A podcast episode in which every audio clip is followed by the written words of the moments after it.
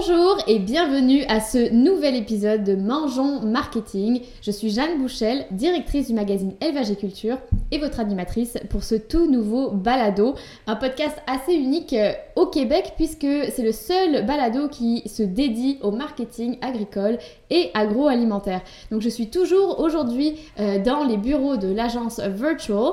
Je suis en compagnie euh, de Alexis Michel, responsable marketing de l'agence Virtual. Salut Alexis. Salut Jeanne, comment ça va Ça va bien et toi Très très bien. Euh, et on est aussi en compagnie de Safia Barrault, qui est fondatrice et présidente de l'agence. Salut Safia. Salut Jeanne. ça va bien Ça va bien toi? Oui, ça va. Merci à tous les deux d'être là. Euh, donc aujourd'hui, on a décidé qu'on allait se parler de performance marketing, euh, un sujet vraiment intéressant. Vous allez comprendre pourquoi. ben, on pourrait peut-être commencer, Safia, à, définir un petit peu ce que c'est que la, la performance marketing. On parle de quoi exactement quand on parle de ça? Oui, bien sûr. Bien, performance, on parle un peu de tous les, toutes les données qu'on peut aller récupérer par différents outils dont on pourra parler plus tard pour euh, aller chercher ça, de l'information, que ce soit sur le public cible, sur qui vient sur les publications, qui regarde quoi, qui est intéressé par quoi, est-ce qu'un message fonctionne, est-ce que, c'est vraiment juste aller chercher ces données-là mm-hmm. pour orienter mieux euh, son marketing, puis valider certaines idées, savoir est-ce qu'elles fonctionnent ou est-ce qu'il faut les changer. Oui, des données qui sont cruciales finalement pour le développement d'une entreprise. Oui, exactement. Tant au niveau des ventes, parce qu'on dit souvent que le marketing et les ventes sont mm-hmm. reliés, fait qu'après ça, ces données-là, c'est des données qui peuvent qui peuvent être importantes pour l'équipe de vente, pour orienter eux leur stratégie de vente. Ils peuvent être pertinentes pour les agences comme nous, pour orienter après ça les messages, mhm. les, les, personnes qu'on veut atteindre, comment les atteindre. tout le monde après ça peut se servir de ces données-là, dépendamment de leur euh, expertise, pour aller préciser un petit peu plus les actions concrètes qui sont posées. Puis qu'est-ce que qu'est-ce qu'on peut mesurer en fait concrètement? Alors, ben, c'est vrai qu'on peut mesurer plein de choses. Donc, après, l'histoire, l'idée, c'est de ne pas se perdre dans tout ça. On peut mm. mesurer le nombre de personnes qui voient les contenus, notamment sur les réseaux sociaux, le nombre de personnes qui visitent votre site internet, le nombre aussi ben, des données démographiques, par exemple, sur le site internet, d'où viennent ces personnes qui visitent votre site internet, quelle page ils ont consulté dans le détail, quelle est la page la plus visitée? Sur les réseaux sociaux, ça va être de oui, il y a tant de personnes qui ont, visité, qui ont regardé mon contenu, mais combien ont cliqué, mhm. combien ont mhm. réagi par rapport à cette publication. Donc tout ça, comme disait Safia, ça permet ensuite d'affiner le profil, d'affiner son public cible, ou si on le connaît déjà, de pouvoir vraiment cibler ce public cible et pas ben, aller dans, dans targeter, ben, cibler ben, des, des publics qui ne sont pas adaptés du tout. Donc c'est là où c'est hyper important parce que chaque donnée, permet de faire un pas en avant ben, pour euh, améliorer, améliorer, améliorer et donc toujours être plus efficace. Et comme dit Safia, ben, c'est clairement corrélé aux ventes, donc ça aide derrière et le marketing et donc ben, par défaut aussi la force de vente de, n'importe quelle compagnie. Puis, tu sais, je pense que, pardon, euh, on parlait dans l'introduction, il y a beaucoup, beaucoup d'outils marketing, il y a plein de réseaux sociaux, il y a plein de plateformes. Moi, quelque chose que j'aime, puis on aura l'occasion de se parler de site web dans d'autres épisodes du podcast, mais ce que je trouve fun aussi, c'est que ces datas-là peuvent te permettre de savoir qui visite ton site web. Ils viennent d'Instagram, de Facebook, de LinkedIn. Fait des fois, on se dit, mais là, faut-tu vraiment choisir sur TikTok, LinkedIn, mhm. Instagram, mhm. Facebook, ça fait beaucoup, ça fait peur, c'est des gros budgets. Ben, à ce moment-là, c'est plus facile aussi de faire une stratégie globale qui est beaucoup plus spécifique aux besoins de l'entreprise, puis de décider que ben, Instagram, ça amène jamais rien à mon site web qui est là où je vends mes produits, donc on va décider qu'on enlève Instagram, par exemple. Fait que c'est ce genre d'adaptation à des stratégies euh, existantes qui, qui sont bonifiées en cours de route par ce qu'on analyse avec euh, ces, dates, ces données-là. oui, puis j'imagine qu'on n'aura pas la même stratégie euh, selon qu'on est une, une, entreprise en démarrage ou une, une entreprise déjà bien établie.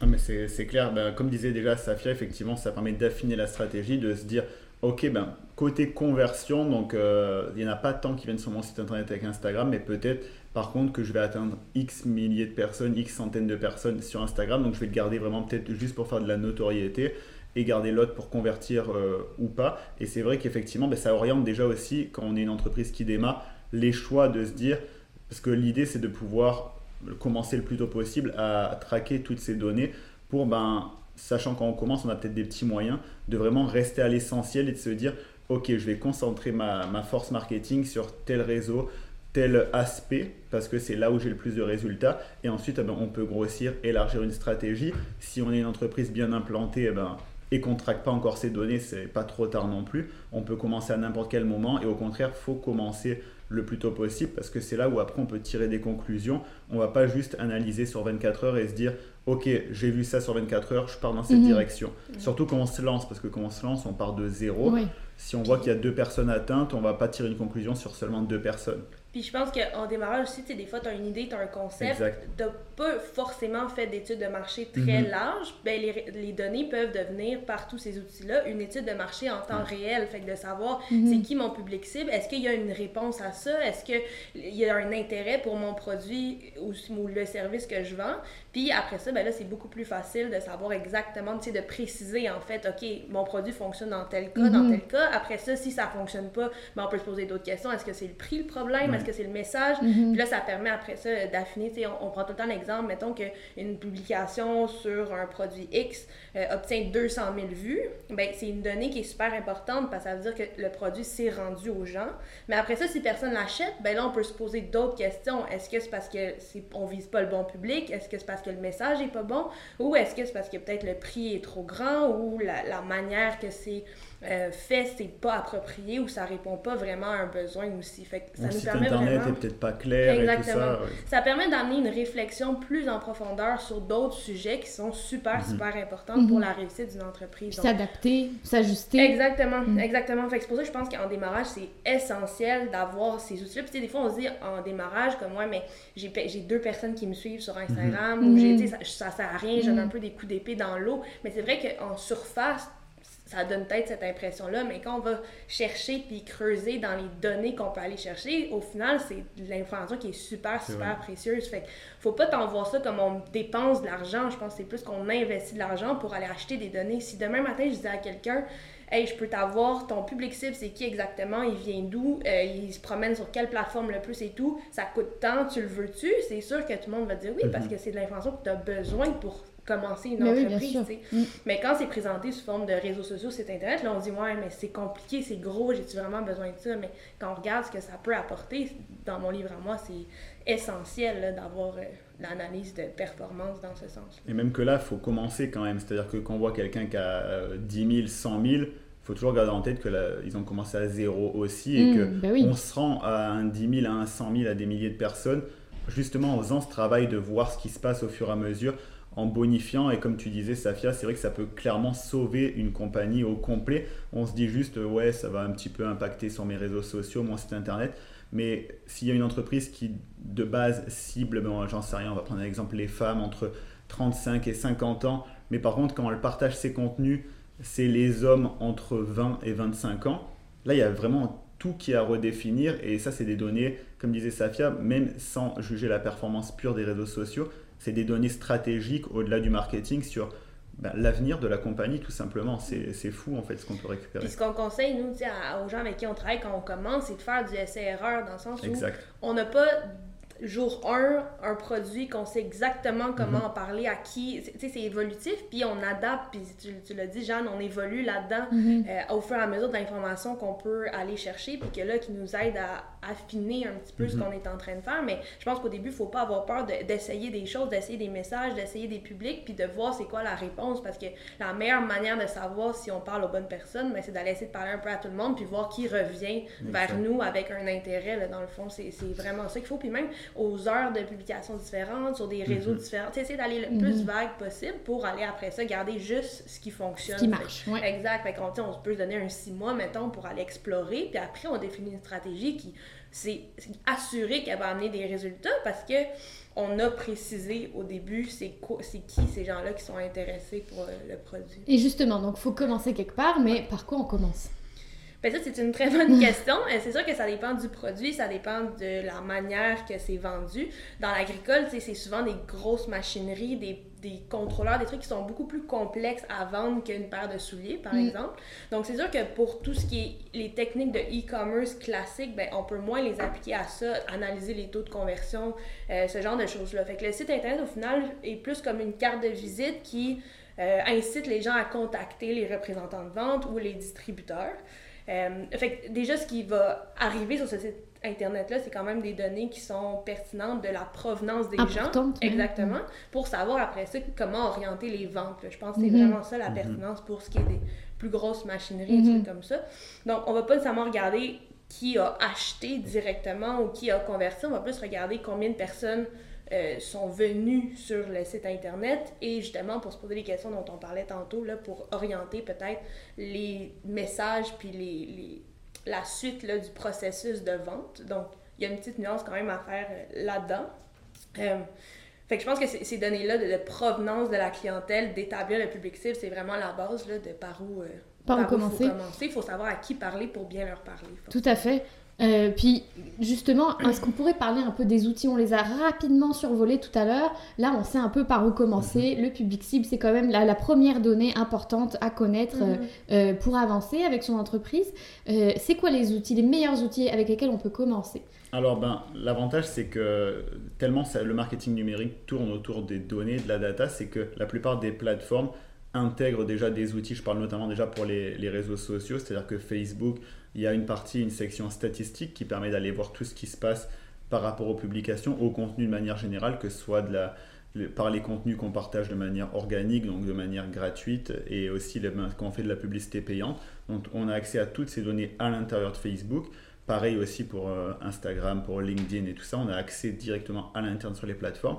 Après sur le site internet, ça va être justement d'aller linker, de faire un, de vraiment poser ces outils sur le site internet, comme par exemple pour un site internet, ça va être Google Analytics, qui est un outil qui permet de vraiment avoir une vision la plus complète d'un site internet. Donc ça, c'est pas fait par défaut, c'est vraiment un processus à mettre en place si on n'a pas mis Google Analytics. Mhm.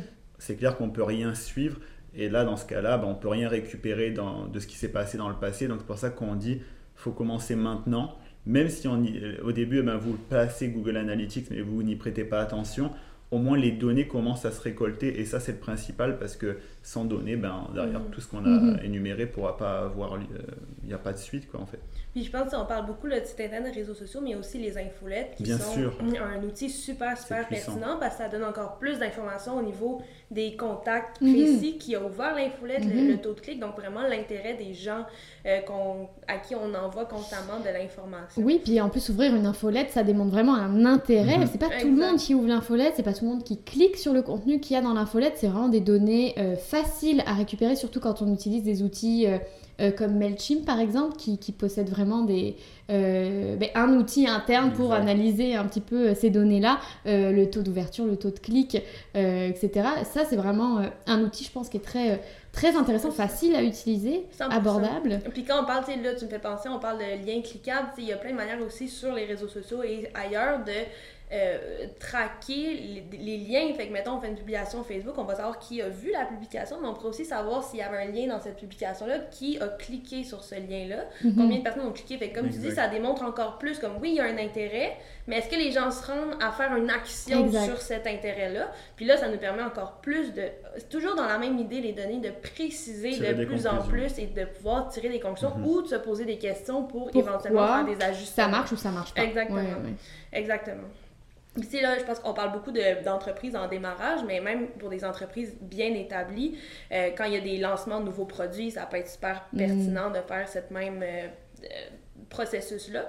Mais même pour des entreprises établies, tu sais, de savoir, OK, on est dans l'industrie porcine, par exemple, ça se passe super bien, on a X personnes qui réagissent, qui nous suivent, mais là, on, aimerait ça se développer plus dans l'industrie avicole, par exemple. Mm. Mais là, on va pouvoir savoir, OK, il y a beaucoup moins de monde qui clique sur nos liens ou qui voit nos choses quand c'est dans la vicole. Donc, mhm. on sait qu'on a un effort supplémentaire ou peut-être un budget supplémentaire à mettre dans ce sens-là pour développer ce nouveau marché-là.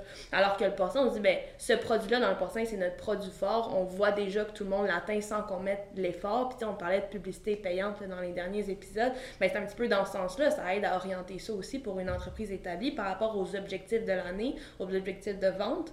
Si on veut vendre un produit qu'on a plus de misère à faire connaître, mais mm. là, on, a, on sait à quel niveau on a de la misère à le faire mm-hmm. connaître par rapport à d'autres produits qui marchent super bien. et qu'on peut décider, ben regarde, on va mettre nos, nos énergies puis nos budgets ou notre créativité à pousser plus cette industrie-là ou plus ce produit-là parce qu'on sait que les gens le voient moins puis qu'il il atteint un moins grand nombre de personnes. Fait c'est vraiment pour n'importe quelle entreprise qui a besoin d'établir une stratégie. Puis, je veux dire, tous ceux qui ont des entreprises ou qui travaillent dans entreprises savent que c'est ça continuellement qui le sujet qu'on parle, c'est Mhm. comment aller plus loin, comment s'améliorer, comment être meilleur que la concurrence. Ben, pour ça, il faut avoir des données pour commencer à parler puis à faire de ces stratégies-là.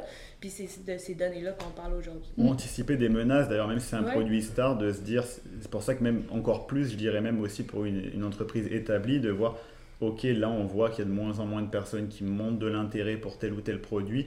Comment on réagit Est-ce que le problème est au niveau du contenu Est-ce que le problème est au niveau du discours Mhm. Donc ça peut même euh, sauver une entreprise. De... En fait, il faut toujours traquer le maximum possible parce que c'est vrai que la donnée, et c'est aussi l'avantage par rapport à des formats ben, marketing publicitaire classiques où là, ben, les deux sont complémentaires, mais par exemple de l'affichage, on va dire, là c'est peut-être un peu plus flou, on, est- on va moins dans de la précision, comme par exemple dans des revues papier. C'est hyper important, une fois de plus, de l'installer dans une stratégie globale, parce qu'au Mhm. moins on sait Oui, que sur oui, le oui. volet numérique, là on va vraiment avoir le plein contrôle, et ces données-là vont même pouvoir servir ensuite pour être plus pertinent qu'on va aller chercher de, une campagne d'affichage, une campagne eh bien, dans une revue papier. Donc c'est pour ça que faut tout Oui, il faut que ça soit pensé dans une stratégie Toujours, 360. toujours. Oui, Oui, oui. parce que sinon, tu sais, on parle de l'affichage. L'affichage, c'est- bien, mais on n'a aucune idée qui réellement a pris le Ben temps oui. de lire ou a pris le temps de s'arrêter Ça, par rapport c'est à un difficile site à Internet, quantifier. Exactement, où on peut savoir par chaleur, euh, tu sais, Mhm. comme ils, Mm. qui peuvent te dire, Mm. telle personne est restée tant de temps sur telle page-là, ou ça, c'est les, les places qui ont été le plus visitées. Dans une revue, évidemment, c'est impossible de faire ça. Donc, avant de décider d'aller vers telle ou telle revue pour tel tel affichage, il faut qu'on soit certain, certain, certain que c'est le bon public cible, que c'est le bon message. Sinon, C'est le bon médium pour les rejoindre, Exactement. évidemment. Parce que oui. sinon, c'est de l'argent perdu, là. C'est de l'argent qu'on envoie dans l'air en espérant bien que quelqu'un veuille voir notre euh, publicité puis que ça donne des résultats Oui, puis je rebondirai un petit peu sur, sur quelque chose que tu as dit tout à l'heure, euh, Alexis. Il faut faire attention aussi, je pense, au, au- au- à l'évolution aussi du comportement des internautes. C'est-à-dire que tu sais, le, le- le numérique, ça évolue rapidement. Euh, je prendrai l'exemple de, de Facebook qui, au début, ont quantifié énormément, on se basait énormément sur le nombre de likes pour comprendre euh, l'impact d'une publication. Est-ce qu'elle a eu un succès, est-ce qu'elle a eu du succès ou pas? On comptait le nombre de likes. Aujourd'hui, c'est plus le cas. Aujourd'hui, on n'est vraiment plus dans l'ère du like, en tout cas pour euh, Facebook. Euh, puis ça, c'est vraiment quelque chose, à- il faut être à l'affût de ce genre de, de changement d'évolution. On a d'autres nouveaux réseaux sociaux qui sont, qui sont, euh, qui sont arrivés euh, euh, ben, assez récemment, là, donc TikTok, etc., tout ça, là, qui, qui viennent un petit peu changer Mhm. ces comportements-là. Donc ça, c'est quelque chose, il faut rester à l'affût, puis c'est quand même beaucoup de travail. Bah, c'est vrai que c'est hyper important parce que comme tu l'as dit exactement, ben, on, on a vu qu'il y a eu une évolution vraiment du comportement au cours des dernières années parce que forcément, dès que les réseaux sociaux sont arrivés, au final, ça faisait tellement pas partie de nos vies qu'un comportement humain, on avait tendance à surréagir. Mm. Et au final, eh ben, donc on likait tout au tout début, on s'en souvient, on likait tout, on commentait, on se taguait partout. Mais là, c'est tellement, tellement- c'est tellement absorbé et inclus dans la vie de tous les jours que naturellement, les gens réagissent moins parce que ça fait partie de notre vie, donc on est plus passif face, face au contenu. Oui. Et c'est vrai que si on n'a pas suivi cette évolution, cette, euh, juste ce changement de comportement psychologique, on se dit juste Ah, mais je m'en souviens, et ça on l'a déjà entendu. Ah, mais quand j'ai créé ma page, euh, au tout début, je marchais mieux que maintenant, Mhm. donc euh, c'est pas normal parce que maintenant j'ai plus de- d'abonnés ou autre. Mhm. Mais les comportements aussi ont changé, et comme on dit souvent, eh ben, se concentrer que sur les likes et que sur l'engagement, c'est comme eh ben, traiter qu'un micro pourcentage de ce qui se passe vraiment. C'est comme, et j'aime bien prendre cet exemple, si on, par exemple on donne une conférence devant 300 personnes, il y a 300 personnes qui voient la conférence et qu'il n'y a, qu'une personne qui lève la main. Est-ce que la conférence était un échec? Non, on est quand même content d'avoir donné une conférence devant 300 personnes. Et on se dit pas, ah mais il n'y a qu'une personne qui m'a posé une question à la fin, donc j'ai échoué ma conférence. Et ça c'est exactement pareil. Des fois, ben, on va avoir notre poste qui va être vu pendant 300, par- parmi, par, euh, pour trois, par, blablabla, par 300 personnes. Et au final, on n'a eu qu'un like. Mais on se dit, ah mais j'ai eu qu'un like, donc ça n'a pas fonctionné. Ben... Caméra. Non, non, continue. Ok. Donc, eh ben, trois- il y a quand même 300 personnes qui ont vu le contenu. Donc, j'ai parlé à 300 personnes. Dans Mhm. la vie réelle, j'aurais été hyper content de Mais parler oui. à 300 personnes. Là, Là, je vois un like et je me dis c'est un échec, mais pas du tout. Donc, c'est aussi important de le transposer à ce qui se passe Mhm. dans la vraie vie aussi pour vraiment mesurer. Et qu'est-ce que je veux faire C'est toujours, comme disait Safia, ça dépend aussi des objectifs généraux de qu'est-ce qui se passe, qu'est-ce que je veux faire, qu'est-ce que je veux atteindre comme résultat. Je pense qu'il faut aussi apprendre à relativiser. on s'est mis dans la tête que si j'ai pas un million de vues, c'est une mauvaise publication, mais on s'entend que d'avoir un peu comme l'exemple d'Alexis, 300 personnes dans une salle qui te regardent, qui t'écoutent, mais qui sont intéressées, sont par, ce intéressés par ce que tu dis, c'est super, c'est énorme. Plutôt que 10 000 personnes, mais qui s'intéressent pas du tout à exactement, ça. Exactement, Puis tu sais, avant de remplir une salle de 300 personnes, c'était incroyable. Aujourd'hui, on a 300 personnes qui nous suivent, on se dit ouais bon c'est gratuitement finalement c'est quand même, c'est incroyable. Et tous les jours, c'est comme si on pouvait faire une conférence tous les jours. Si on poste tous les jours, ben... Fait que je pense que c'est mieux des fois d'avoir moins de personnes puis pas d'être en compétition à aller chercher le plus d'abonnés. Au point qu'il y en a qui achètent des abonnés pour avoir l'air d'en avoir le plus, mais au final, qu'est-ce que ça donne? Ils ont quand même une personne qui regarde leur publication avec intérêt parce que le reste sont allés les chercher euh, à des endroits où ils absolument mm-hmm. pas devraient être. Puis il y a plein de choses qu'on peut continuer à élaborer là-dessus, mais mhm. si je peux faire une petite parenthèse, c'est comme ceux qui font des concours, c'est une super bonne manière d'aller chercher l'augmentation de cette donnée-là, mais il faut mhm. se demander est-ce que c'est pertinent pour ce que je fais puis pour mon, mon travail, si c'est pas un, un produit de commodité qui s'adresse à un peu tout le monde, mais ça va faire qu'il y a plein de monde qui vont aller s'abonner juste parce que tout le monde aime gagner un pas Ce que tu veux. Mais au final, mhm. tu vas avoir investi beaucoup dans ce concours-là pour quel personne et réel intérêt qui va me mhm. permettre à développer ton produit puis tes ventes. Fait c'est la donnée, elle est là, on a 700 followers de plus, mais est-ce que c'est une bonne donnée à analyser? Puis on, on, en a parlé, il y en a plein des données. Fait que c'est sûr que souvent, c'est difficile de s'arrêter sur les bonnes puis de pas focuser sur celles qu'on a l'impression que c'est c'est pas normal, puis que c'est faible, puis que ça marche pas. Je pense que chaque produit, chaque domaine, chaque service a ses données qui fonctionnent mieux à analyser, qui sont plus pertinentes en fait. Mais c'est pas vrai que toutes les données pour tous les domaines, c'est les mêmes avec la même pertinence, absolument pas. Ça dépend du contexte et tout ça. C'est comme si par exemple, ben, tu as une crèmerie et tu amènes 700 personnes, mais 700 personnes intolérantes au lactose. Bon ben, ok, ils sont là, ils sont là, ils sont autour de nous, mais ils vont pas consommer. Donc en fait, on attire des des visiteurs, des touristes, mais on n'aura pas de clients. Donc c'est vrai mhm. qu'effectivement, c'est un excellent exemple de parler du concours parce que ça peut être hyper intéressant, mais aussi dangereux et se donner l'impression qu'on a atteint tel ou tel objectif, mais ça débouche sur pas grand-chose. C'est beaucoup d'énergie pour rien, puis c'est d'où l'intérêt de connaître son public cible et de connaître euh, justement sur quel ton je dois leur parler, sur quelle plateforme je les rejoins le mieux, etc. Avant même de faire ce genre de...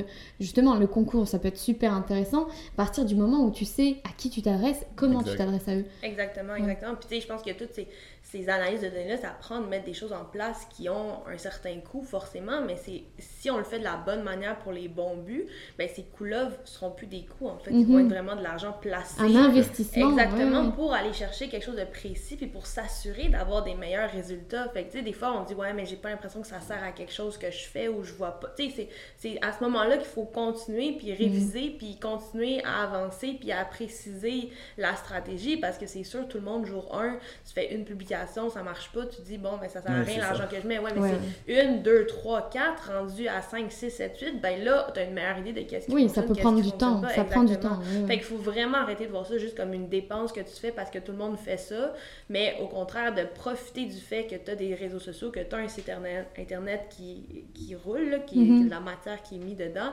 pour aller chercher ces données-là, puis aller prendre ces données-là pour faire quelque chose qui est très concret, très, très intéressant au niveau de l'argent que tu vas recevoir par des ventes euh, par après. Là, oui, puis profiter aussi du fait que ces données-là, elles sont facilement accessibles, en tout cas sur les mhm. réseaux sociaux, sur le site web, parce que Facebook, si tu as une page Facebook, tu vas tout simplement regarder tes statistiques sur ta page Facebook. C'est super facile, tout est là. Il suffit juste de savoir comment les regarder, comment les lire. Ben, C'est ça, et comment les vulgariser aussi. Comment parce les vulgariser. comme on dit, beaucoup, beaucoup, beaucoup d'informations. Puis des fois, c'est tellement facile de se perdre ou de partir en peur parce qu'on a l'impression que rien fonctionne ou au contraire de penser que ça fonctionne trop alors qu'on vend pas, puis on se demande pourquoi. Mm. Fait que ça prend des gens qui s'y connaissent là-dedans pour aller décortiquer ces, ces flux d'informations-là pour, pour faire arriver les chiffres. Exactement, pour vous dire, OK, dans ce contexte-là, pour ton produit, pour ton domaine, voici ce qu'il y en est, voici ce qui marche, voici où est-ce qu'il y a des questions à se poser, puis là, tu as la tête claire, puis tu sais que tu es dans l'action, puis tu es tout le temps en train d'avancer. Faut pas tomber dans la folie de juste aussi, eh ben, c'est la folie des chiffres, de juste récolter des chiffres pour récolter des chiffres, pour être content de Ouhou, maintenant j'ai 30 pages de, données. ok, mais je regarde où. Vaut mieux peut-être mettre en relief trois données, mais les trois qui vont être décisives à, l'instant T. Puis être constant dans l'analyse de ces trois mêmes données-là, parce que c'est sur le long terme, évidemment, qu'on va voir ça. C'est pas.